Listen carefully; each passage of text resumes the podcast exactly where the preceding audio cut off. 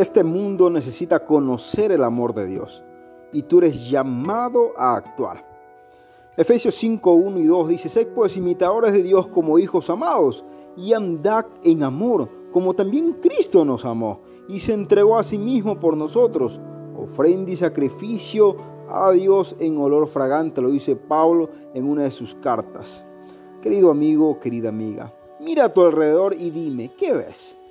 Egoísmo, pobreza, enfermedad, crueldad y muchas otras cosas más. Amigo, amiga, Dios te llama con amor a compartir su palabra y ayudar al prójimo. Que nuestro vivir sea imitar a Dios, dar al necesitado bondad, amor y dádivas. Y a Dios ofréndale tu corazón. Deseo que el Señor pueda bendecirte y puedas compartir ese amor que Dios te ha dado hacia las otras personas. Bendiciones, un abrazo.